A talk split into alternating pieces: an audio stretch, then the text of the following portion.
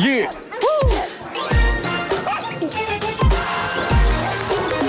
Abata, abata! Título deste episódio. Ah, reparei agora que não. Inventa. Título deste episódio. Tem cobra, não é? ehm, Tem que ter cobra. Ou Tem, piton. tem, tem, tem. Santos sinuosos. Chega a Santos sinuosos, porque o protagonista da última notícia chama-se Santos também da apelido. Para além de nos falar de Santos mesmo.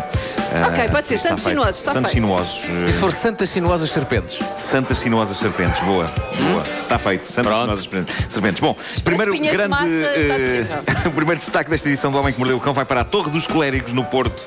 Eh, eu gosto muito da Torre dos Clérigos e já subi aquilo tudo. Eh, não sei se vocês já passaram por isso. Eu subi a correr. Não foi aquela vez em que tu É achaste que ia ser uma coisa épica e depois passado um minuto e meio estava lá em cima? Eh, foi, foi, foi. Foi muito. Diziam, mas pá, são muitos degraus, são muitos degraus. Não, não, são degraus, são degraus. Mas eu, mas eu gosto daquilo, acho que a vista lá de cima é bonita e tudo.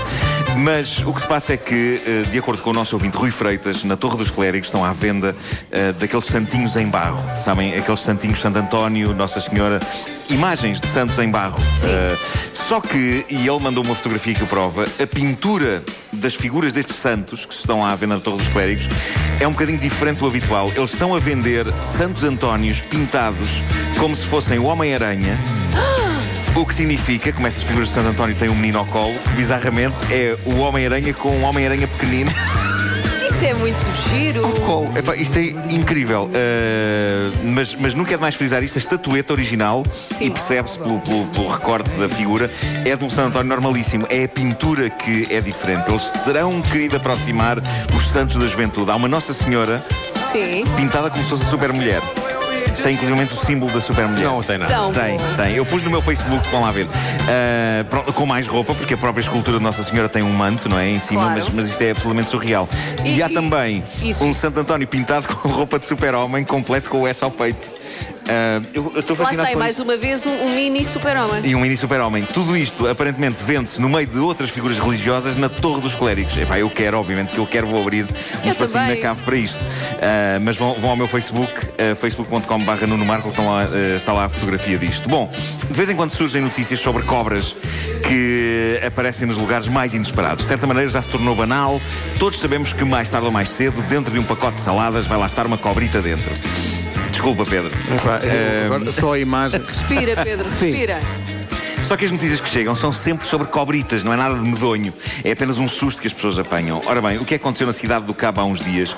Uma senhora está num supermercado, na zona dos laticínios, e decide pegar num iogurte. E quando pega no iogurte, desata aos gritos. Gritos que alarmaram todos os clientes e a equipa do supermercado. A senhora estava a gritar cobra, cobra. E o caso não era para menos. Desta vez era mesmo uma cobra, uma cobra que se chama uma cobra com C grande, escondida atrás dos iogurtes. E atenção que escondida é uma palavra que eu não sei se faz aqui muito sentido. Ah, estava lá uma cobra, uma piton de mais de 3 metros e meio. Três. 3 metros e meio. As- Passou as- despercebida.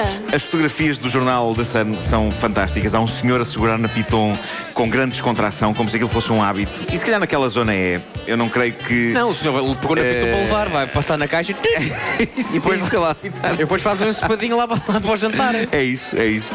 Mas eh, eu, eu, eu acho que não vou encontrar pitons de 3 metros e meio no supermercado onde eu costumo ir na parede. Mas eh, o que é fenomenal é imaginar eh, como é que uma cobra de 3 metros e meio entrou no supermercado sem ninguém dar por isso. Gosto de pensar que ela foi devagarinho, primeiro secção de bricolagem, a tentar fazer-se passar por mangueira, depois secção dos brinquedos. Mas é que pensem que eu sou um peluche e finalmente o objetivo laticínios. Estava com calor. Objetivo Laticínios é um bom título também. É, epá, aquilo é quente na cidade do Cabo, os laticínios são fresquinhos, a cobra estava lá, 3 metros e meio, enrolada à volta dos iogurtes.